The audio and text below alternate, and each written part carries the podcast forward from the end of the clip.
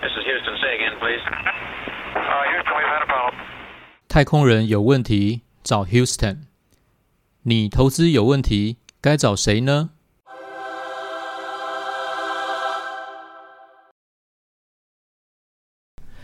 大家好，欢迎收听华头讲股堂，我是张三。我是鼠哥，好，今天呢，呃，我跟鼠哥讨论一下东西，因为我们最近看最近的盘势，我觉得在高档震荡的机会好像增加许多。没有错，然后加上最近的疫情，又开始产生了一些全球的一些变化。那实际上的状况会怎么演变呢？实际上没有人可以知道。那我就在想一件事情，就是说我们在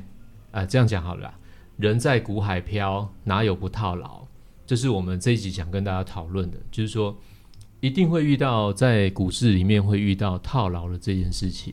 那遇到套牢呢，大家心里都不舒服。可是不舒服并不能解决问题，所以怎么样？要怎么样面对它，放下它，解决它嘛？好，那我们该怎么面对套牢的这个心理想法？还有就是说，呃，套了赔了钱，是账面上赔钱哦。那我到底要不要把它落实成实际上的亏损，或者是说我该怎么去处理，该怎么面对？那我们今天就请鼠哥，我们来谈一下，人在股海飘，哪有不套牢？没套有牢该错怎么办？我们可以先谈谈说，大家觉得多头会不会套牢？那简单的结论就是，多头一定会套牢。为什么呢？因为其实基本上，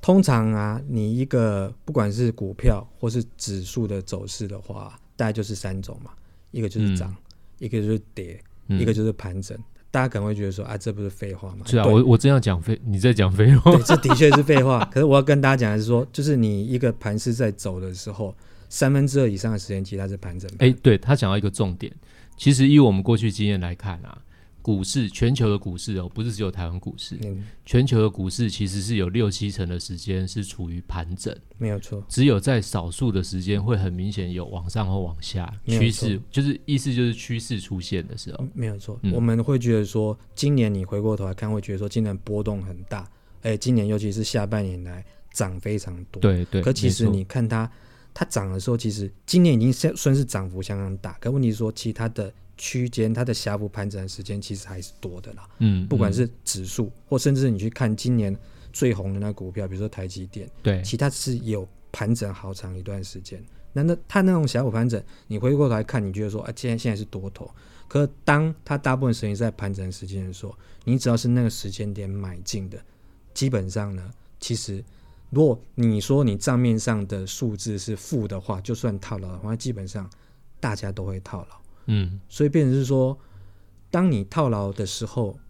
你会觉得说，哎、现在是多头嘛，可嗯为什么还还会套牢？啊，其实就是因为说我的走势就是这个样子嘛。嗯，因为你嗯你不可能，因为基本上其实你买进一单股票的时候，应该是说你一买就会套，因为一买之后你就是会扣手续费，嗯然后你一买一卖的时候还会有手续费跟那个证税交税税。的问题，这基本上你买下的当下，你只有事后看你有涨你才是赚。对，可是，在你持有那当中的时候，你可能会面对股票的起起伏伏，嗯嗯所以就变成说，我们应该回过头来问这个问题是说，不管多头、空头或盘整期的时候，其实你股票账面上是负的时候的几率都是非常高的，嗯，所以嗯应该反过来看是说，你怎么定义套牢这件事情？嗯像我，我举个例子啊，我问问张三一个问题：你通常买股票的时候，嗯你会不会设停损点？会，我我我我这个要细仔细的讲一下，就是说我在买进之前我会设停损点，嗯，但是买进之后我的停损点就会变移了，动，对，就 变了会变成浮浮动，变成一个移动平均线，对，会浮动， 对，没错没错那。一般会怎么设？呃，看什么股票啦？如果如果是那种活蹦乱跳的股票，我可能停损点就会设的比较高一点。嗯，那如果是那种大牛股，我的停损点就会设的比较少一点。嗯哼嗯哼，对，所以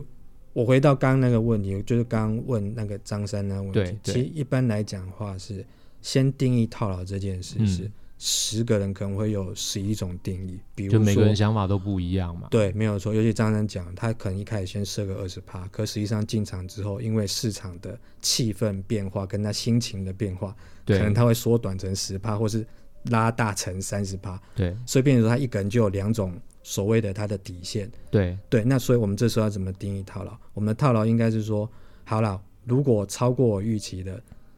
超过呃，比如说我账上跌幅超过十趴、呃超乎我预期了嘛，嗯那我又不舍得卖，嗯这就叫套牢吧。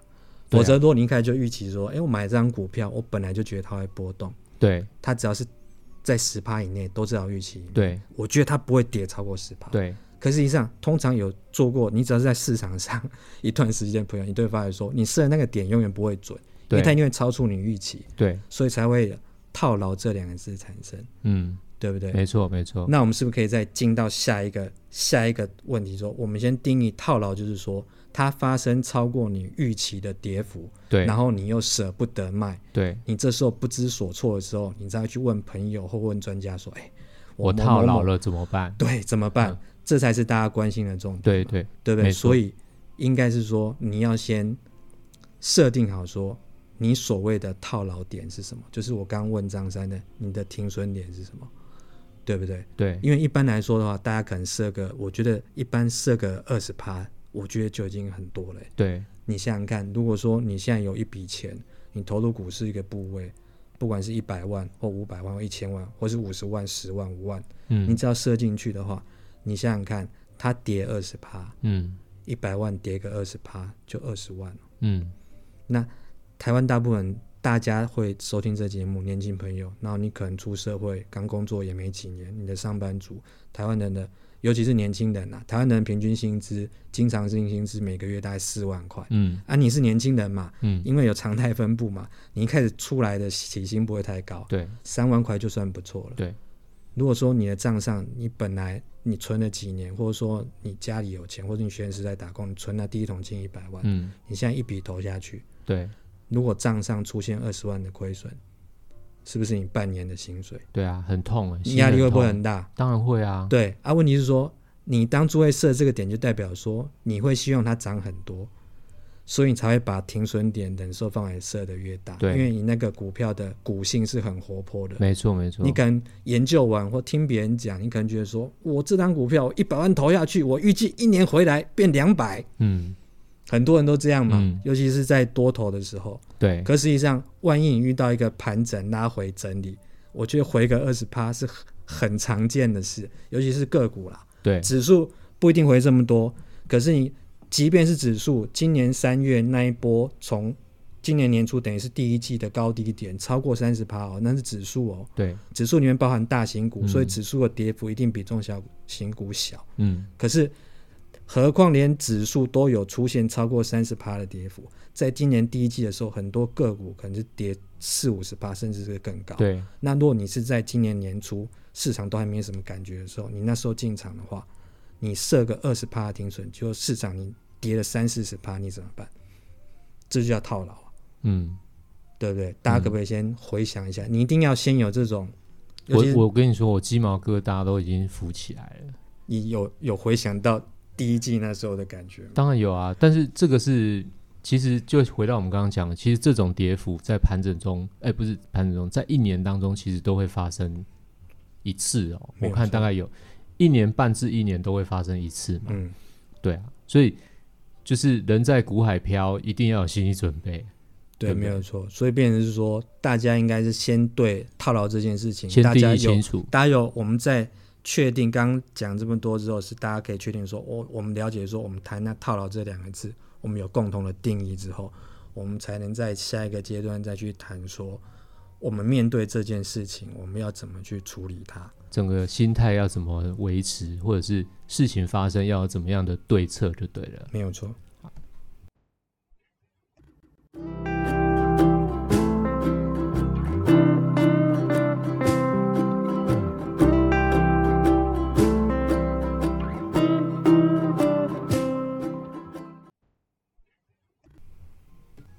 好，欢迎回到滑头讲股堂，讲股不滑头。来，鼠哥，那刚刚我们有提到，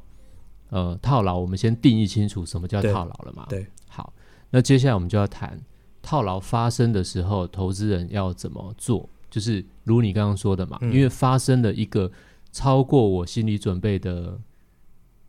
跌幅，对那我心态上怎么办？对，那就是那时候其实我们讲套牢，通常我们会跟人家提的时候，就是说我心里面其实已经有点不知所措，嗯，我才知道。否则，除非如果你是很开开心心跟我说，哎、我买一档股票，我要套牢，其实那就是开玩笑。这代表说那是在你预期当中。嗯可是百分之九十以上的人会知道、会认知，就我们刚刚谈的所谓套牢这件事，就是它的表现超乎你预期，而且是往坏的那个方向。嗯，那大部没分错人都是做多，所以就代表说你的股票是跌幅超过你的预期，对，对不对？那我们现在回过来一个一个解药，其实我觉得这个东西是唯一的解药了。对，因为当你已经跌幅超过你的预期的话，其实大家最后一般的专家会建议你直接把它卖掉，就啊我从头再来啊，反正就跌幅超过我预期。可是你会不会觉得很痛？当然会啊，就说靠， 当初我就是听某某专家，或者说我自以为我自己看得很准，对，然后就不到几个月，可能一百万只剩八十万，然后赔了我半年薪水，然后我那好不容易才停到这一百万，嗯，那我是不是觉得很痛？那问题是说，我要提醒各位投资人是，你在这个市场上，如果你的操作方式没有改的话，你这种状况会一再的发生嘛，对不对？因为应该是说你去看清楚适应市场，而不是说你要市场来适应你，因为市场不可能适应你，嗯，因为市场是一个现实的地方，对，所以变成是你要釜底抽薪来解决。不要出现套牢这件事，应该就是你一开始就把你的停损设的非常的清楚，而且你要确定你设的这样的停损点，它几乎是不可能到来，除非是像比如说发生金融海啸，那我可以这样设吗？比如说，嗯我就设定停损点是负八十趴，那永远、啊负永永远不会到 来，这样可以吗？那你就说，哎、你可能就问我说，哎、张三，你上次买那个怎么样？我说，呃，表现还不错啊，现在负六十，哇，好赞！啊还没有到我的停损点负八十 趴。其实张三虽然是开玩笑，可是这种事情其实常常发生哦。不要忘了，我们之前其实也提过几次的某个案例是千元四位数的股行，那现在的股价剩下两位数啊，哦，红茶店嘛，那个跌幅不是只有六十趴，那跌幅是超过九十趴哦，而且是还原全值去看，对啊所以应该是说，我会建议啦，大家很明显是，我觉得多数人其实是趋向跌幅比较大，那除非你真的觉得自己是专家，或是你专门是做类似那一种，呃，人家讲的所谓的城市交易啊，就是你是那一种。就是机器式那种交易，嗯我可能嗯用纯纯粹用技术面，嗯嗯，就不知道各位投资人有没有听过有一个法则叫海龟法则，其实那就是很标准、很经典的一个机械式投资案例。可一般人其实他要做到不带感情的去做这件事情，可是，一般投资人其实你都做不到这件事。嗯，那我们今天讲这东西不是类这一类的投资人，我们讲的是一般普遍的投资人。对我会建议大家，你要把你的波动度设小。那波动设小，不是说你设小，它股价就不会跌到这边嘛。嗯嗯我要讲这件事的意思是说，你这个设小的目的是要让你去选择波动比较不会那么大的标的，对，或者是你用资产配置把它控制在整个波动不要那么大。对，这样讲概念其实很清楚，可是我猜大家可能都听不太懂，没错，没错，对不？对？阿鬼，你还是说中文好了。因为就有朋友跟我讲，哎、其实你讲得很有道理，讲的中文我都听得懂，可是整个起来那个概念是什么啊？我觉得这东西其实很简单啦、啊我直接举个例子，在二零零八年的金融海啸的时候，嗯那时候指数最大的跌幅，指数哦，台股哦，对，就九千多点。对上半年，呃，国民党执政胜利要上任的时候，最高到九三零九，对。下半年最低跌到应该是三九五五吧。哇塞，你真的是人体单机耶！开玩笑你这个人指数都记得啊、张三，我现在有没有看资料？没有哈，没有，我昨天没有记哦。我讲真的，他是他真的完全没有东西，他简直就是一个人体单机。对，对，我也这样觉得。你是背多 久？你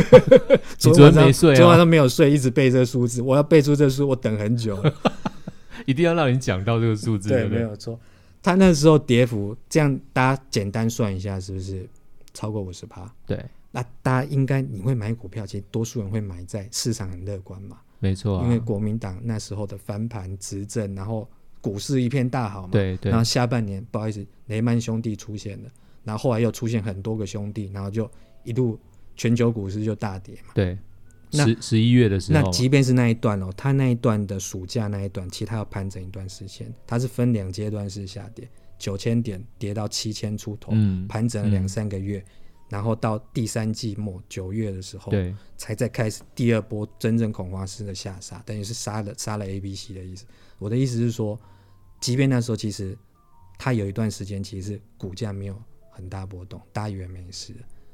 大家以为没事，可能很多人套牢在第一段，就觉得说我本来设个二十趴对啊，结果跌幅，比如说九千到呃七千点。已经跌了两千点了，已经嗯跌超过二十趴了。对那那时候可能就说，哎，那我再撑一下，应该已经跌很多嘛。啊，不好意思，七千再跌到四千点，就是最低是到三九五点，又跌三千点，那是多少？你七千点进去摊平的那个七千那个价位，光是那一笔下去到四千点，你跌四十趴，欸嗯嗯，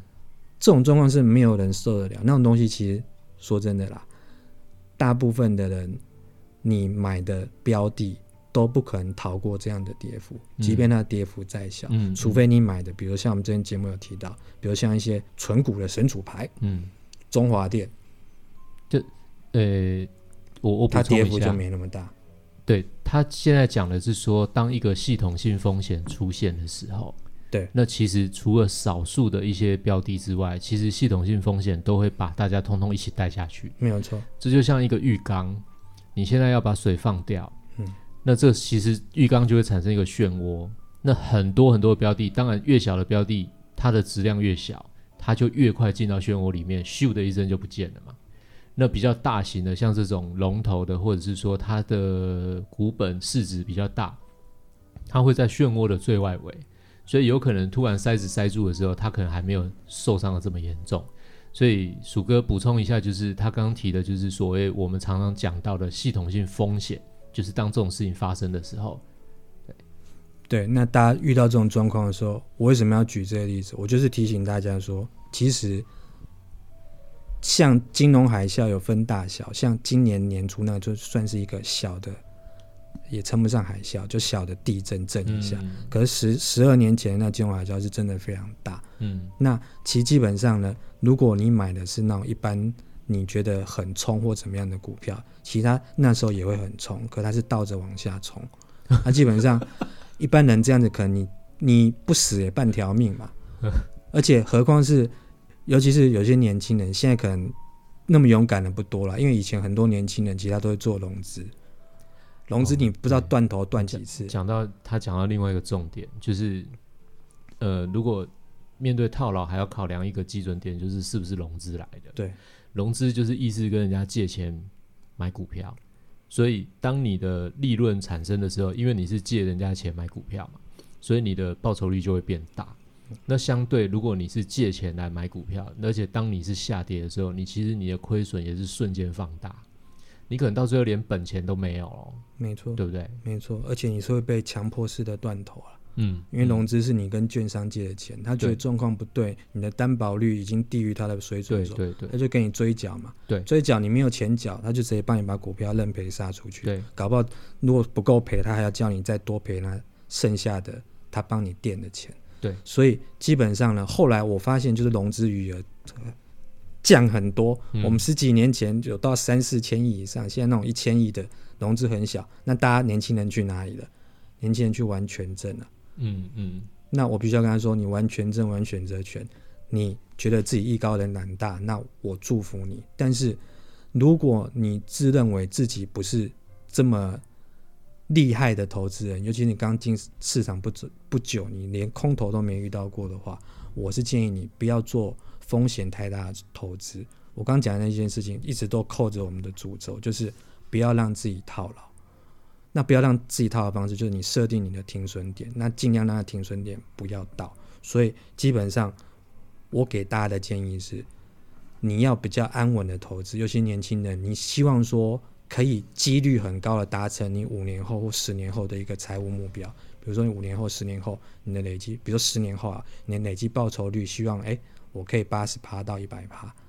嗯其实那个东西不会太过分嘛，因为你我们之前有讲过七二法则，嗯对，你知道十年要一倍的话，你平均一年的年化的复利的那个报酬率，一年大概七趴就可以达到。嗯那这东西也是这几十年来长期的大盘的水准，所以对，不会太过分。问题是我要提醒大家说，大盘的波动也不小，每年的波幅可能都超过二十趴，所以你都有可能遇到跌幅超过二十趴的时候。所以变成说，相对来说，你可以稍微设置好你的，比如说你把你的目标报酬率降的低一点，那你相对来说，你也可以把你的报酬率控制在更小一点。那你会觉得说，我怎么有办法？我能赚钱，当然希望多赚。嗯可问题是你想要多赚，你的风险就会更大，嗯波动就会更大。嗯所以我要跟大家讲的观念是说，你比如说，我不要十年赚一百趴，我可能赚个七八十趴，我可能每年赚个五趴、四趴，我觉得就很稳的话，那其实你每年会遇到你会太被套牢的风险就会降低很多。那为什么要降低这个风险？因为大部分遇到套牢的时候，最后你可能就会杀在最低点，或者说你忍痛不去看它。问题是你也不知道猴年马月它才会回来，或者说你从头到尾就是买到一个不对的股票，对比如说你买到一个四位数的，你可能没有那么多钱，你是用零股买，就最后买到一个它永远回不来的股票，那很可怜。所以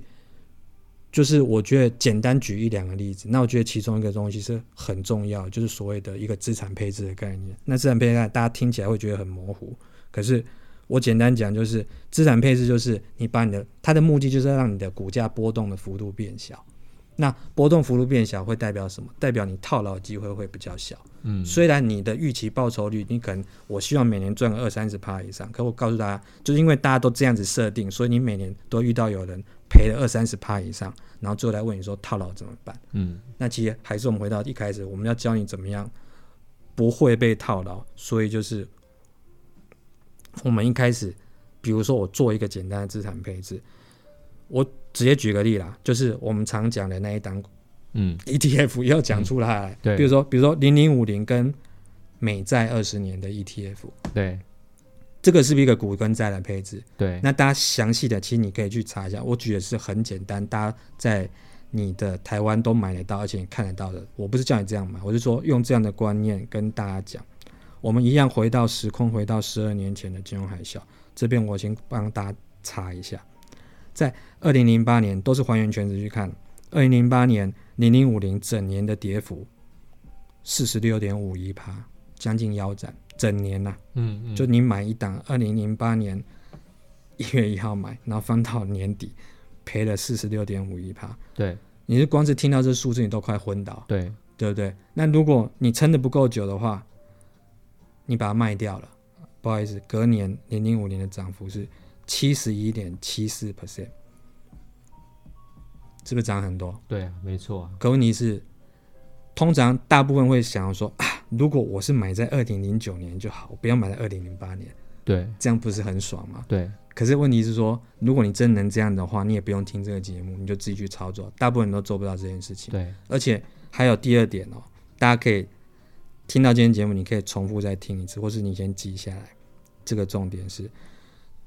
零八年跌了四十六趴，零九年涨了七十一趴，你会觉得说，我、靠，我回本了，我赚回来了。嗯错，你一百块跌了五十趴，剩五十块。对隔年涨了七十趴，你只回到八十几块，对啊，没错，因为它涨回一百，它要涨一倍，对，没错啊，所以你到现在是不是还是亏本？对啊，所以你还要选这么高风险的标的嘛？我讲的只是零零五零，它已经相对波动没那么大。没错那一年的很多中小型股那个跌幅远比五十趴还大，对对，那所以你能够承受吗？如果你每天会看到你的股价上上下下，你一段时间回来看它的账面的跌幅，不要说五十趴好，账面跌幅超过二三十趴，你应该整个腿都软了。嗯嗯对不对？那是代表说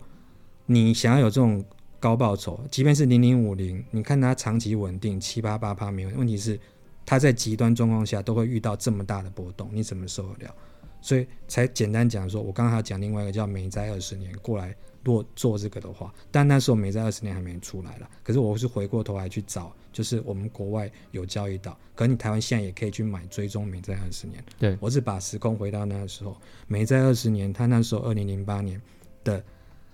因为股债是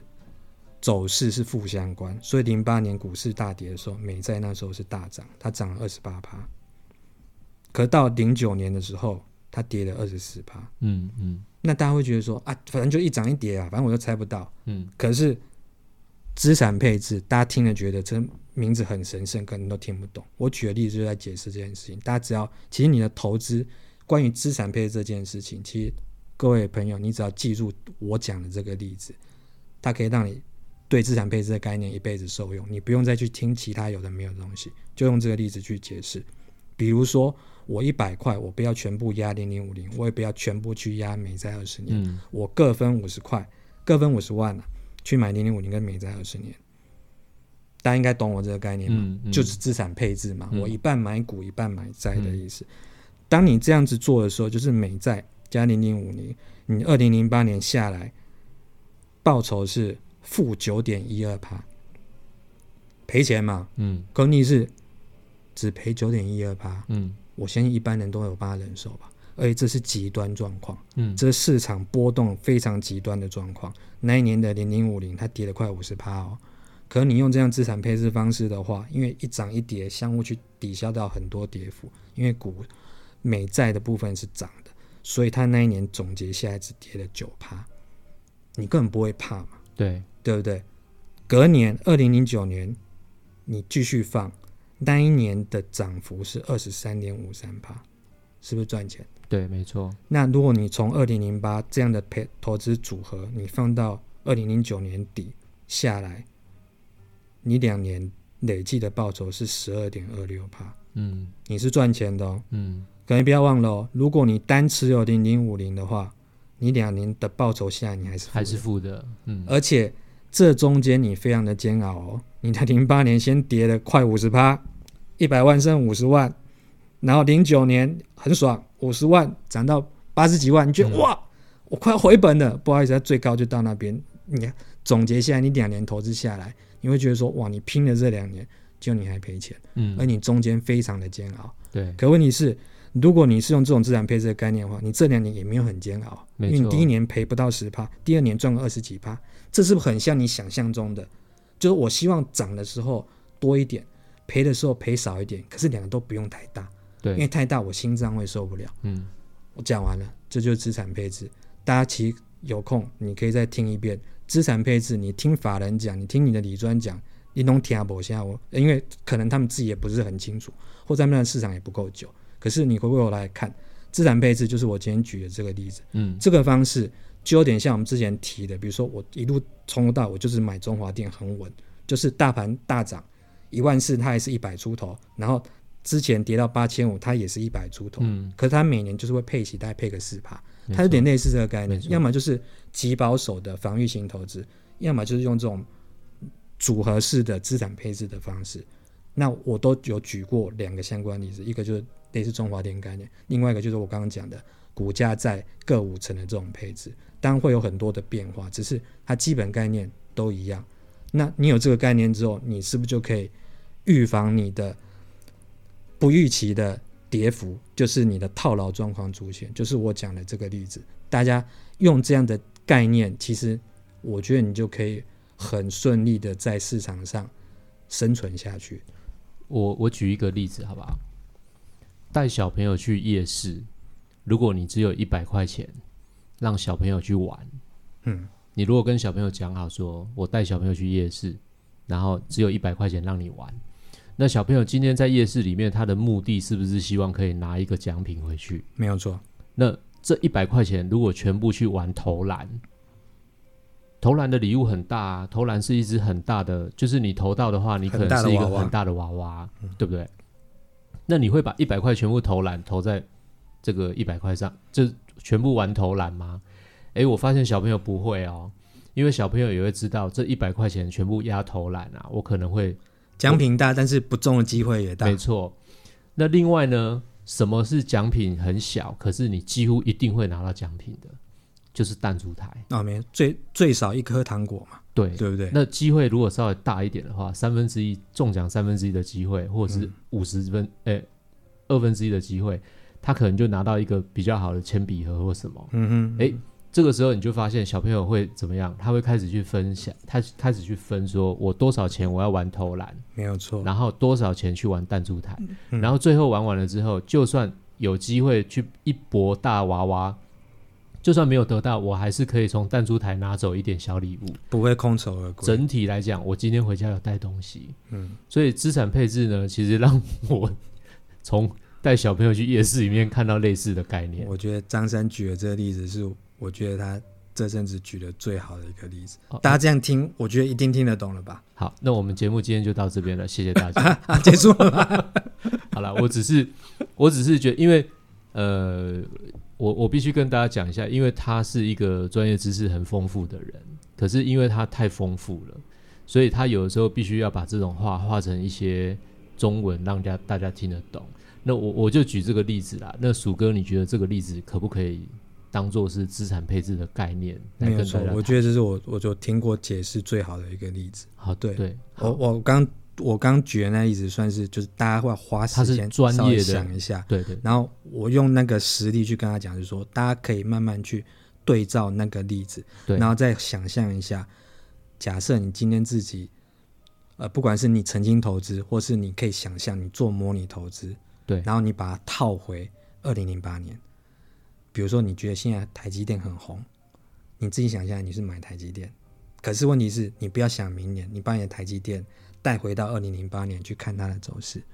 那你再来想说，如果你买了台积电，明年遇到二零零八年重复，对，那你就会知道说会，卡它就可以，这就叫压力测试啊。得看美，对啊，你也看不会，不会看没啦，所以你必须要做一些，就是我刚刚讲的，要么就是防御型，像中华电这种防御型投资，要么就是做资产配置。啊对那资产配置我刚刚也举例了，就是这种东西是你花一点时间消化，可是我保证它对你未来的投资绝对是一生受用了，因为这也是我们我跟张三我们也是。有过跌跌撞撞之后，才觉得说我们要给投资人真的是比较正确的方向。我不敢说我们一定一定对，永远不会有只有错。问题是说，我觉得这是至少我们摸索这些年来，我们觉得说这个东西是我们可以很大胆的分享给投资人，而且我真的觉得大家有时候不要冒太大的险，就是这对大家比较好。就是拿一百块直接去夜市玩一下就对了。都都不是，如果你要维持你原来的投资方式，那你就想象一下，就张三刚刚讲的，你回到夜市去的话，你会去订狗机去压为了那个大娃，问题你知道几率很小，你可以看看前面，你就在那边排队两小时嘛，你看前面玩的二十个有没有一两个拿到大娃娃，你一定觉得你会觉得你就是那么厉害、那么幸运的那个人嘛。啊，那种如果你觉得是的话，你就是那种高风险爱拼的投资人，那也 OK。嗯，只是我现在讲，我们会比较建议大部分投资人，你如果你没有办法承受太大波动，你的心，你的心中不会看美，就是我们讲那两个方式：资产配置，或者是直接用防御型投资，你的长期报酬率也不会太差。那当然可能没有办法预期报酬率没有办法太高，可问题是绝对比你把钱放在枕头底下或是放定存，因为你可以做这种事的人都是大部分都是比较保守的投资人。那我们介绍你这个方式，也不会把你的风险放大太多。但是切记一种方式，就是你本来是很保守，放枕头底下那一种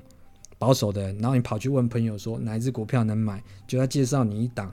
波动三三四十趴、四五十趴以上的，到你买进去之后，你有一天遇到这种所谓的套牢、非预嗯期的状况的时候，你到时候你会觉得你的冲击很大。我为了让你跟朋友、跟你的亲人不要反目成仇，我会建议你，你在投资前先听懂我们这一集再跟大家介绍的观念，这样可以预防你以后听到亲朋好友跟你介绍股票，或是你跟人家介绍股票，避免未来可能的纠纷呐、好，OK，诶、诶、不错，今天这个讲股不滑头哦，你很认真哦，完全不滑完头全。不滑头，很认 真。好了，那我我简单做一下结论啦，因为呃，其实我们今天就是要告诉人家说，你只要介入股市啊，你是不可能没有不不，就是你一定会碰到套牢的这种机会的。那你要怎么做啦？就是说，第一，呃，我们会建议你不要用融资来做投资，因为融资也是借钱，它会放大你的亏损，也会放大你的获利。这这个是我们会觉得第一个主要条件是不要这样。那另外一个事情就是说，你要设一个停损点，因为呢，股市在下跌的时候，当然小跌幅我们就先忽略了哈。那遇到这种非常大的跌幅的时候，它不会一次完成，它会 A 跌完，A 波跌完，B 波跌，然后就是 C 波再跌。